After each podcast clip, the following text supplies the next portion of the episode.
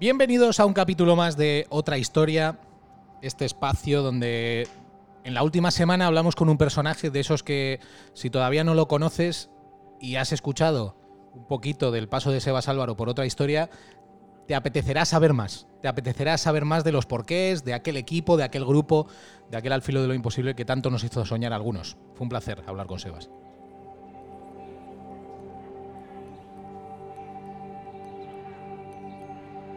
Hemos pasado por el fútbol, hemos pasado por el activismo del deporte americano, por su relación con la historia, en concreto con la de la Segunda Guerra Mundial, pero hoy yo sé que yo sé que lo de hoy va a dar que hablar.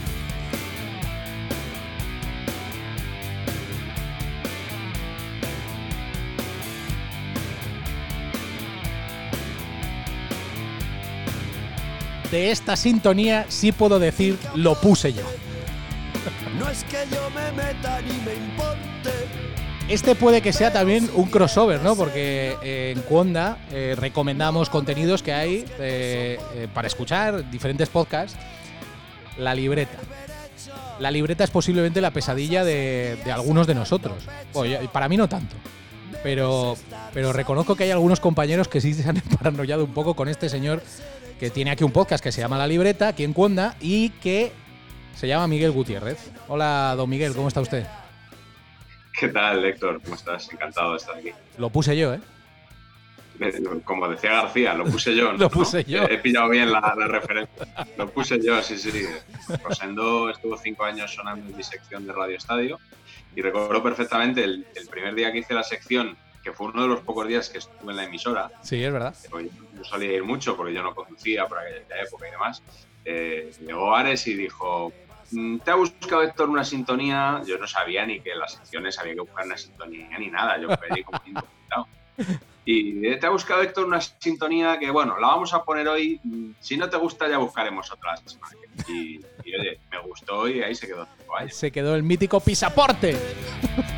Luce presumido y reticente. como decía Mr. Chip. oye, Miguel, ¿cómo estás? ¿Cómo estás? Bien, bien, estoy bien, estoy eh, aprovechando ahora el regreso de la liga para volver a dar caña en, el podcast y bueno, en mis colaboraciones, mis artículos. Eh, o sea, que nada, estoy bien, por suerte. Eh, esta pandemia que ha hecho que tanta gente lo pasara mal, pues bueno, y no me ha rozado siquiera, con lo cual, pues te puedes imaginar que, no estoy para quejarme. Miguel Gutiérrez, periodista, bueno, eh, fue la primera, bueno, de las primeras personas que a mí me hizo una entrevista cuando llegué al primer toque.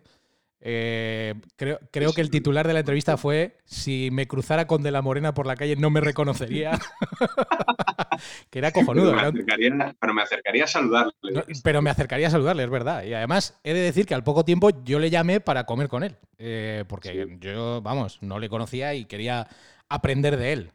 así que eh, bueno, eh, azote de periodistas. Eh, ¿Cómo salió esto de la libreta? ¿Cómo entraste de repente en esta, en esta parte que es tan complicada entrar en el periodismo deportivo? Pues por pura inconsciencia. O sea, yo hacía, yo descubrí lo que era un blog y me puse a probar cosas y, era, un, desahogo porque yo trabajaba en otras cosas. Yo trabajaba en una revista de viajes en aquella época, no trabajaba en deportes ni pensaba que nunca pudiera dedicarme a los deportes y era un desahogo. Yo escribía artículos sobre deporte y, de vez en cuando también escribía sobre periodistas deportivos. Y empecé a notar que a la gente le gustaba eso mm. y que yo, en mi calidad de consumidor de información deportiva durante toda mi vida, eh, había adquirido unos conocimientos eh, muy, muy valiosos, ¿no? Que, que conocía, que tenía ubicados a, todos los periodistas, que sabía más o menos de qué coger a cada uno y, entonces pues vi que lo que yo escribía a la gente le, le interesaba si lo hubiera calculado y medido y, si hubiera pensado que alguna vez me iban a leer en alguna redacción, a lo mejor pues me habría dado vergüenza y no lo habría hecho. Pero, pero como era un inconsciente, pues lo hice y salió bien. Pero lo tuyo Vamos a ver, cuando yo, digo periodista deportivo, ¿se puede catalogar de periodismo deportivo? Es decir, tú hablas de periodistas que hablan de deporte. Y, en el fondo, y en el fondo, no, pero bueno, tú contextualizas situaciones que se dan en los programas y que pasan, y que algunas no pasan, con lo cual también es parte de, digamos, del intríngulis de, esta profesión. Sí, al final yo lo que hago es dar contexto sobre todo a muchas cosas que suceden.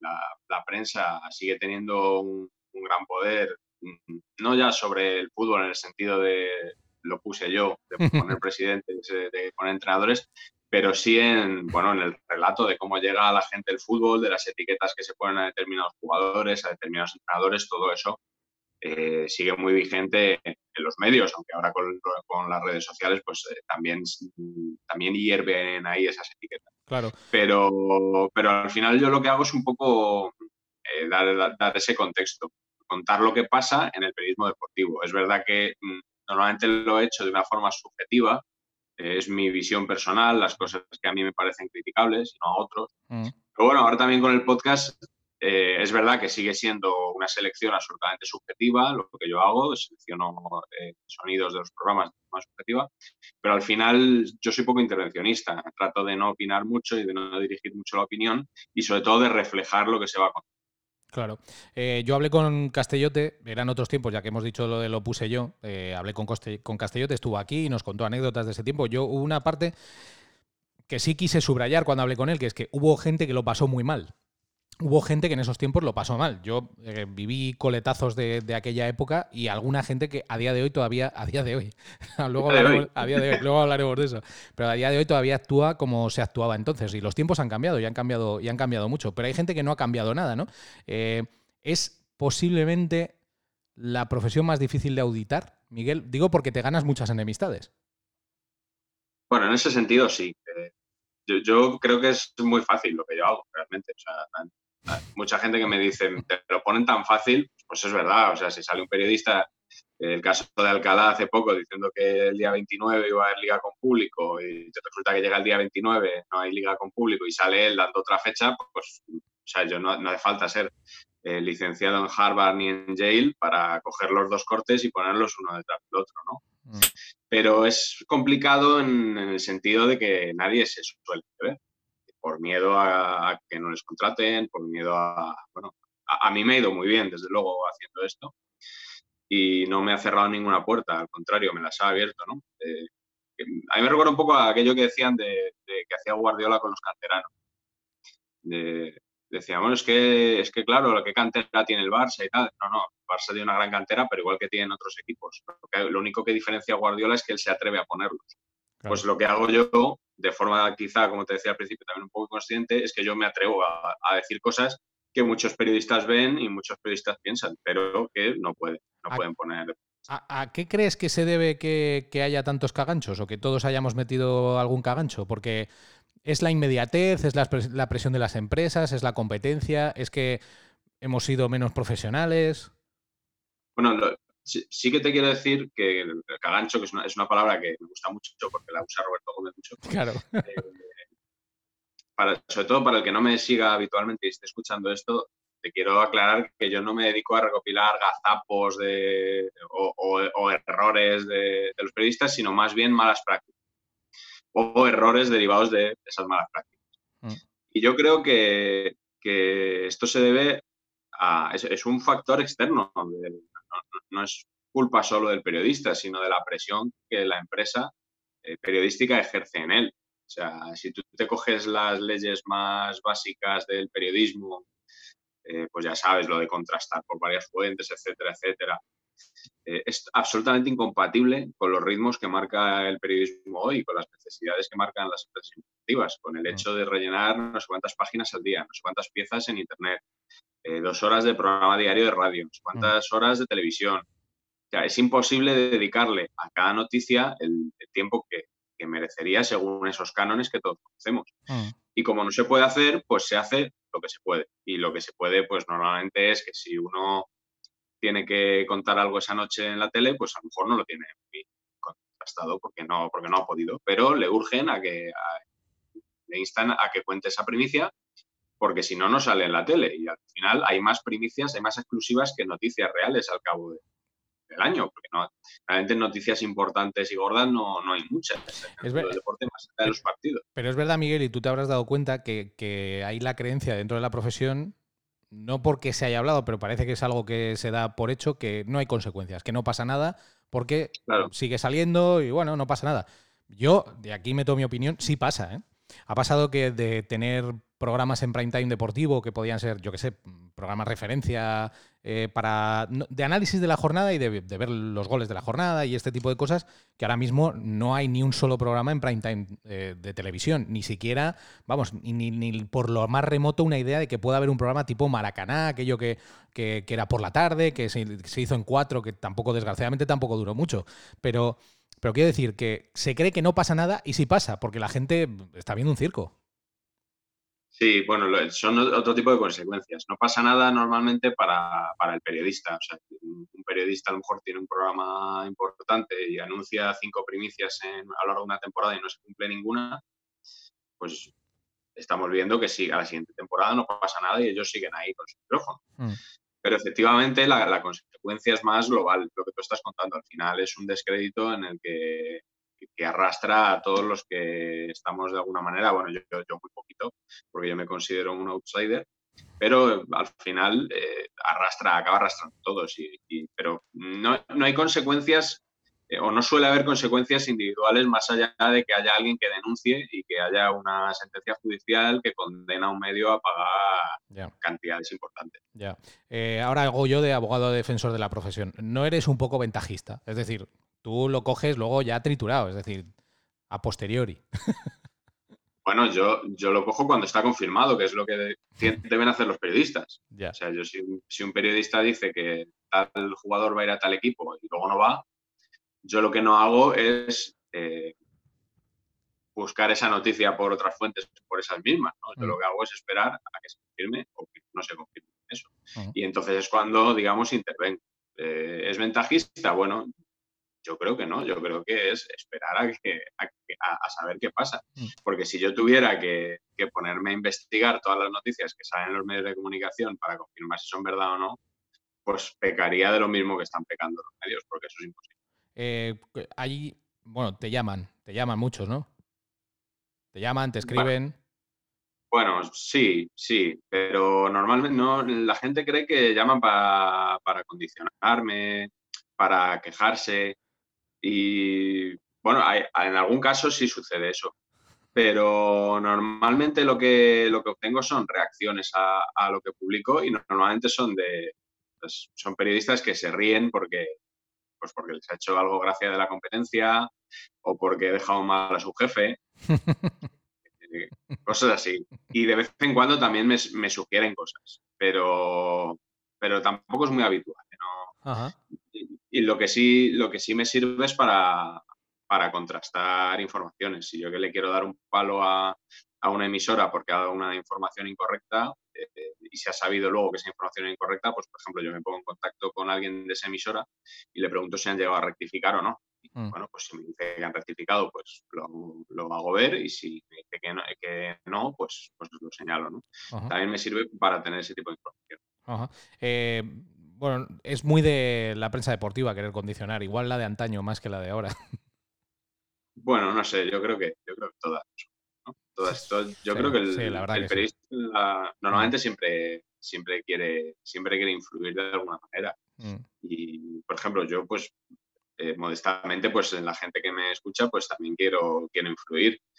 Mm, quiero influir para contarles mi visión, en este caso del periodismo deportivo, ¿no? Mm. lo que decíamos antes, de para cambiar un entrenador, que más eso, a mí me da igual, ni, para cambiar un periodista tampoco. Mm. El otro día me hacían una entrevista también y, me preguntaba un estudiante si yo aspiraba a cambiar el, periodismo deportivo. un poco que yo tenía esa, esa vocación y yo le dije que sería un iluso absoluto si me planteara con un modesto podcast y un blog cambiar nada. Eh, se trata de contar lo que pasa y de, pasarlo bien en la medida de lo posible. Eh, ¿Hay alguien que te dé pena zurrar? Mm, bueno, eh, sí que ha habido algún caso de, de algún periodista que me he planteado si sacarle o no, porque lo he visto como muy perdido y muy necesitado de figurar en determinados programas y, bueno, pues sí, a veces sí, sí que me autocensuro con, cosas así. Y me autocensuro también con la gente que quiere llamar la atención. Son, quizás son los, los Cristóbal Soria, ¿no? Este que es el caso. Me, me, autocensuro bastante porque, bueno, autocensurar o, al final es el criterio de cada uno. Bueno, pero aquí, aquí sí entramos en un apartado que a, mí me, que a mí me llama mucho la atención, o por lo menos que a mí sí me gusta destacar, que es que eh, quizá lo que hace Cristóbal Soria tiene más que ver con el espectáculo que con el periodismo deportivo. Sí. Con lo cual, sí. no, hablamos ni, no hablamos ni de mejor ni de peor, pero es verdad que, bueno, busca una reacción, ¿no? Y al buscar una reacción es diferente que analizar una opinión de, yo qué sé, de seguro la, hablando en un partido de, los Asuna. Eh, pues es diferente. Es diferente, ¿no? Pero bueno, también, también hay periodistas que van en esa línea. Vi algunos vídeos que había, por ejemplo, del látigo serrano en OK Diario, ¿no? Y, mm. mm, me hice eco de uno y, y, después dije, creo que me he equivocado porque no tenía que haberle hecho caso porque este hombre lo que está pidiendo precisamente es que haya gente amplificando esta tontería que acaba de, que acaba de hacer. Era un vídeo en el que decía que él no quería que Madrid cediera el Bernabéu para la final de Copa porque no quería que uno del Barça pusiera su culo en su asiento. Bueno, pues al final lo hizo en un vídeo y tal y, yo creo que me equivoqué ahí dándole bola, pero bueno, tampoco le hice internacional. Eh, ¿Sabes o puedes separar eh, lo profesional de lo personal?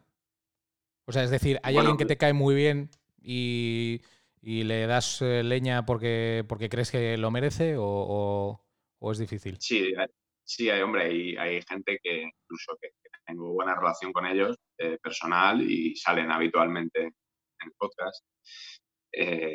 bueno, pues es, inevitable y, ellos lo entienden, que evidentemente yo no, no, puedo pasar por alto estas cosas. Cuando, estaba en Onda Cero, por ejemplo, eh, recuerdo que también una vez eh, pedí un corte, a, veces te pedía cortes a ti al principio, sí, Sí, sí. y luego se los, se los, pedí a algún compañero más y, pedí un corte de un periodista y, y, me dijo la persona a la que se lo pedí, es que si lo pones se va a enfadar. Y yo dije, pues estoy seguro de que se va a enfadar, pero es que lo tengo que poner porque si fuera de otra emisora eh, lo pondría también. Y, nada, y lo puse y no pasó nada. Mm. si se enfadó no, no me llevo.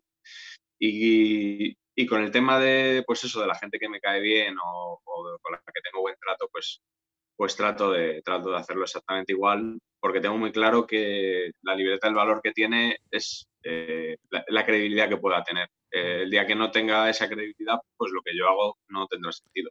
Oye, Gonzalo Miro es eh, omnipresente. bueno, en, mi podcast no tanto, pero yo tengo la teoría de que la película aquella de Mis clones, mi mujer y yo, con Michael Keaton, que él ha pillado de ahí la idea y, y ha construido un ejército de clones y entonces los va mandando a, los distintos programas de radio y televisión deportivos y no deportivos. A mí me cae muy bien, ¿eh? He de decir que puedo decir que es amigo y además creo que tiene una opinión muy subjetiva, absolutamente subjetiva, con todo lo que tenga que ver con el Atlético de Madrid. Eh, pero bueno, pero él hace su papel también, ¿no? Ahí, que, esto tiene mucho que ver, esto que acabo de decir, hace su papel, ¿no? Creo que nos hemos acostumbrado a que en esto eh, todo el mundo tenga que hacer su papel. Sí, sí, yo esto lo hice un tuit un poco en ese sentido hace poco, después de la victoria del Madrid en San Sebastián, ¿no? que decía que no me había sorprendido ningún tertuliano. Que todos los tertulianos a los que yo oí esa noche y el día siguiente sabía si me iban a decir que el árbitro había estado bien o que había estado mal, o en algunos casos también, eh, pues típico que de verdad dice lo que piensa. Mm. Pero había algunos que yo sabía que ya de mano te iban a decir que bien o mal. Y Miró era uno de los que claramente yo sabía que iba a decir que, era un escándalo. Eh, debo decir que tú, dices, a mí me cae bien. Eh, a mí no me cae ni bien ni mal porque no le conozco. O sea, para mm. mí es un, es, un colaborador que sale en muchísimos programas, que me hace mucha gracia que esté en tantos programas y por eso le he dedicado bastantes tweets eh, en ese sentido, ¿no? Pero que, bueno, que tengo muchos amigos comunes con él, no sabía que, tú también eras amigo suyo. Y que, él probablemente se crea que yo tengo algo contra él, pero, pero vamos, él es uno más de... es parte del panorama, ¿no? Este claro, del, análisis del panorama. Últimamente te veo flirtear mucho con Felipe del Campo. Bueno, Felipe del Campo se ha declarado gran seguidor de Correcto. O sea que mira, se lo he dicho alguna vez, digo, oye, que vienen cajas, ¿no? Porque es eh, habitualmente es objeto de, crítica en, el podcast y, oye, ojalá todos encajan así, ¿no? No todos pueden decir lo mismo. ¿Cuál es el que, de los que sacas, cuál es el que más te divierte sacar? Bueno, por divertir, el que más me divierte yo creo que es Roberto Gómez. Bobby, ¿no? Sí, yo creo que sí. Joserra también me divierte. Mm. Eh, y luego hay, hay otros como Carreño y Alcalá que, que la palabra no es diversión, pero me gusta, me gusta sacarlos. Porque van muy de plan water. Desvelando, ¿no? Desvelando un. Ahora se para el tiempo con esto que vamos a anunciar ahora, tal, y esto va a misa. Me hace mucha gracia cuando, Alcalá dice, y esto va a misa, lo dice ahí como, para está, está, en la COPE, ¿no? Tiene derecho. no, no, lo había pensado. Igual va por ahí, ¿no? Está buscando una marca, un sello. Voy a decir también que valoro mucho a los dos. De hecho, tengo ganas de hablar con Alcalá aquí en el podcast. Eh, porque, bueno, me parece un tío que tiene muchas cosas que contar. Manu también, ¿eh? Pero es verdad que cuando das noticias te juegas el culo, ¿eh? Y como no tenga los pelos de la burra, queda retratado. Y ahora están las redes sociales, está tu, blog, está tu, tu notcast, como tú le llamas. Eh, pero, pero es que queda retratado, es que es complicado, es profesión de riesgo. Sí, sí, porque ahora hay algunos que vamos ahí guardando todo y, que luego lo sacamos, ¿no? Y que, que bueno, que al final es el, periodismo es fiscalizar al poder. En este caso, pues el, poder establecido en la prensa deportiva, pues son ellos. Y yo soy el, el, reportero que, el azote. que, ha decidido, que ha decidido hacer eso, como lo podría haber hecho cualquier otro, pero bueno, pues lo hago yo. Bobby, Bobby, como que dices que te divierte mucho sacarlo, eh, ¿Tú a veces crees que él nos está vacilando a todos? Yo creo que muchas veces es así. Sí, sí, muchas veces sí. Muchas veces sí. Y se le nota. Ahora le ha dado por decir lo de que. Lo del Madrid, ¿no? No, lo del, bueno, también. Lo de que, quiere que gane la Liga del Madrid. Que sería justo y tal. Sí, sí, sí. Si, hay justicia. Si hay justicia, que el Madrid va a ser campeón. Sí, sí. Por ejemplo, él suelta ahora mucho lo de lo del eh, que él es entrenador. Lo de nosotros los entrenadores, eh, esas cosas no nos gustan. Eh, ayer le dijo Matallanas en este estadio, eh, porque el Atleti ha, sacado el bloque alto, no sé qué, Roberto. Yo cuando hice el curso de entrenadores no nos hablaron nada de bloque alto ni de bloque Pasó por una, etapa, una, una etapa en la que él era el, era portero, ¿no? Él era portero y hablaba de cuando él era portero, ¿no? Cuando era jugador y cuando jugaba fútbol él era portero. Y cuando era y cuando jugaba al balonmano y cuando jugaba al baloncesto, que era un gran triplista. Gran triplista, tirador. Pero yo creo que nos vacila. A mí he de decir que me parece una persona entrañable. Y aquí se para otra vez de lo que haces tú a lo que voy a decir yo ahora, ¿eh?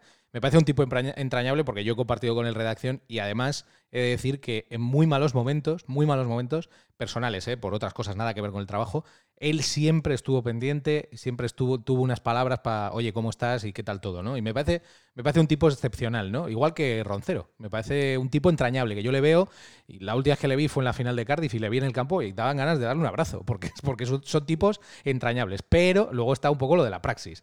O sea, yo, yo he tenido delante a Roberto y le he dicho, ¿pero qué haces, Roberto? O sea, ¿qué, qué, qué estás haciendo? O sea, ¿cómo puedes estar diciendo esto? Porque aunque le hayas dicho que no hace un minuto, él va a seguir, él va a seguir por ese camino, le da todo igual. Y, me llama la atención. También tiene que ver esto con el personaje, ¿no? Volvemos a lo mismo. Sí, sí, bueno, a ver, yo de Roberto te digo lo mismo que. A, Roberto sí le conozco porque le hice una entrevista. Mm. Eh, me trató fenomenal y tengo muchos amigos en común con él y lo que me has contado me lo han contado ya antes 20 mm. veces, o sea, que, me consta que es, así. Y, sí que creo que, vacila mucho. Otras veces creo que no. Otras veces creo que, me da pata y se enfada. Y una vez me llamó sinvergüenza. bueno, yo no, se lo tengo en cuenta, sinceramente, porque, bueno, pues eso, es un poco, va, un poco con el personaje. Me gustó mucho una frase que dijiste eh, la temporada pasada, que, que Richard Dister la cogió al vuelo, eh, que era Roberto Gómez no da noticias. Roberto Gómez intenta acertar. sí, porque además. Me pareció una, gran definición de, la actividad de Roberto. No, es que además, además el tío habla de acertar, ¿no? Y a mí cuando en la prensa se dice algo de acertar me parece muy peligroso, porque si estás tratando de acertar... Eh, y, lo, de, mojarse, lo de venga, mojate y tal, no, no, hay que, no hay que mojarse, hay que dar información verificada. Sí. Así, claro, veraz y contrastada. Sí, pero... ¿no? hay que mojarse ni tirarse a la piscina con y entonces lo de a día de hoy, ¿cómo, ¿cómo, lo resolvemos? O sea, es decir, ¿cómo puede resolver esto un periodista deportivo? Porque si a día de hoy eh, quieren traspasar a un jugador a otro, igual mañana no lo quieren traspasar. ¿Qué hacemos? Bueno, pero en ese, pero en ese caso, a día de hoy no aporta nada. ¿no? O sea, tal equipo quiere traspasar a este jugador. mm. en la día de hoy, ¿para qué aporta en esa, Es una protección, ¿no? Es una protección. Exactamente, Es, justamente eso. Es eh, ponerte la venda por si, por si acabas teniendo la herida. Mm. Y ya se, ya se ve el cartón a todos los periodistas que utilizan en la día de hoy. Es que, bueno, pues no se fían muy bien de lo que están contando. Es, es posible que mañana sea completamente distinto, con lo cual esa noticia, pues puede que sí o puede que no. Pero como ahora todas las noticias hay que presentarlas como la noticia definitiva, pues claro, no puedes salir y decir, mm, a lo mejor lo ven, a lo mejor no, tienes que salir a día de hoy lo ven. Entonces ya, eres rotundo y ya te compran. Bueno, eso era lo que pensaban hace unos días, ¿no? Y te, enmiendas a ti mismo y ya está. Oye, ¿Pedrerol te da mucho a tu podcast? No, Pedrerol me, bloqueó. Eh, Pedrerol, cuando su programa no era muy conocido, que se emitía en Intereconomía Televisión, lo veíamos cuatro gatos, muy al principio, ¿eh? luego ya pues creciendo. Y yo le hacía mucha publicidad en Twitter, porque todas las noches yo veía el programa y tuiteaba muchas frases, muchas barrabasadas de Cero y compañía. Y a él esto le gustaba y me daba mucha bola. Hay un tuit por ahí mítico que, porque yo dejé de tuitear una temporada, hay un tuit que, sigue en su cuenta de Miguel, ¿dónde estás? Te echamos de menos. que si no estuviera bloqueado lo retuitearía algún día. Y, y entonces hubo un día que ya se, estuve una temporada dándole mucha caña, además también en Onda Cero, que ya era, era cuando él ya estaba en A3 Media, entonces imagino que no le haría mucha gracia que alguien en Onda Cero hiciera eso. Y, y, después de muchas, muchas críticas que el tío aguantó estoicamente, hubo un día que me bloqueó.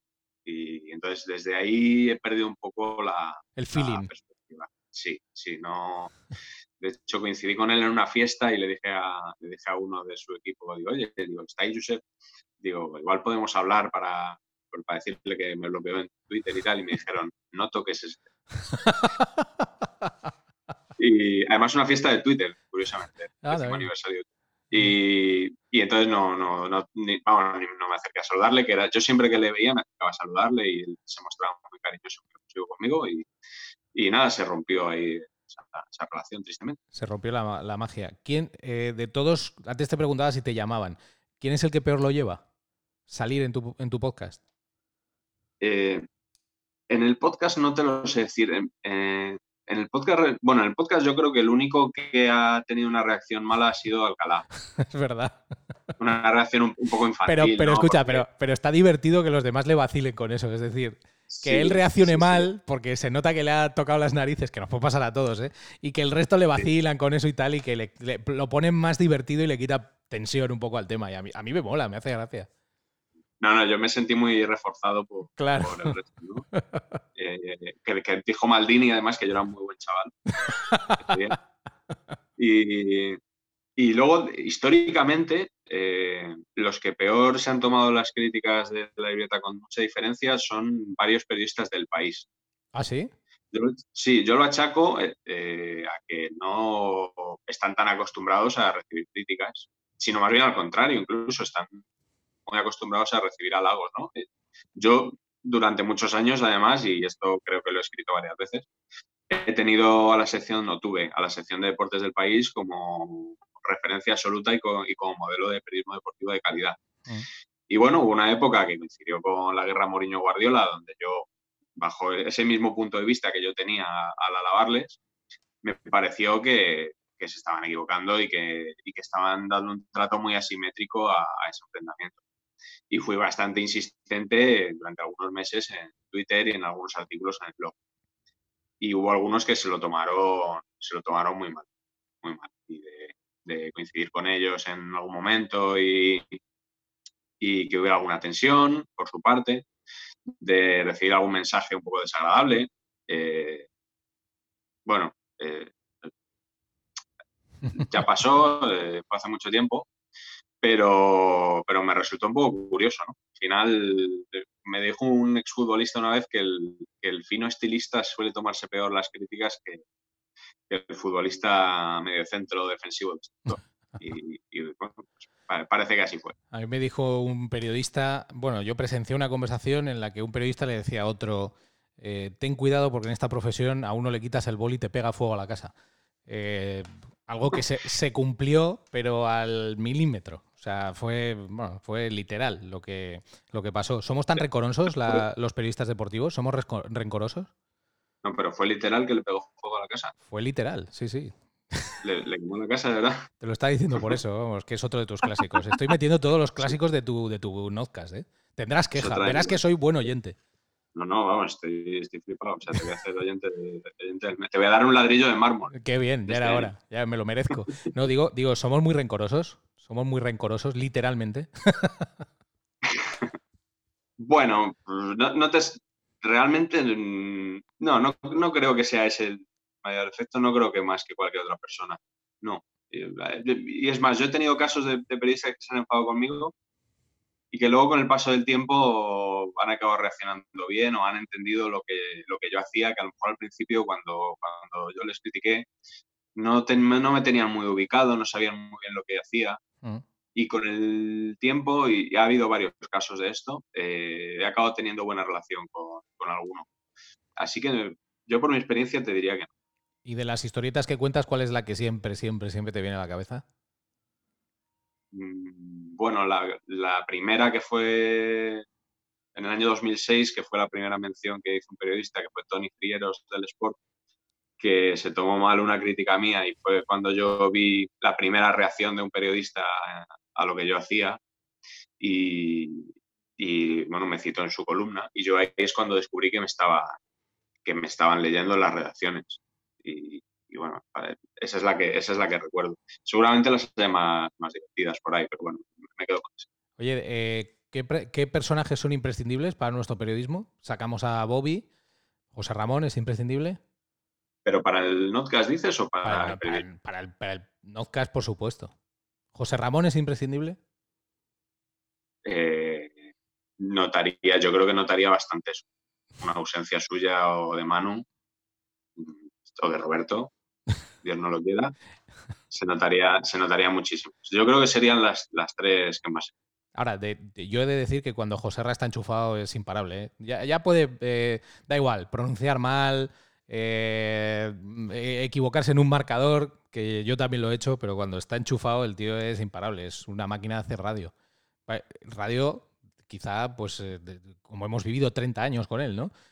¿Tú crees que fue él el que te quitó Donde Acero o no? No, no, vamos, a mí por lo que.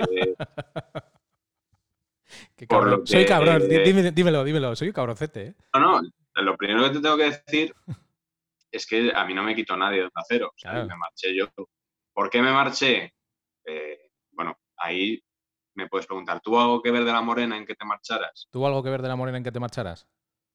pues por lo que a mí me han explicado no tuvo nada que ver. Yo me lo creo, ni, ni Roberto ni de la Morena. Al final yo hacía una sección que para un grupo como A3 Media pues era una sección delicada, un poco por lo que te decía antes también, ¿no? De, de Pedrerol o, por que visibilizaba periodistas de otras cadenas.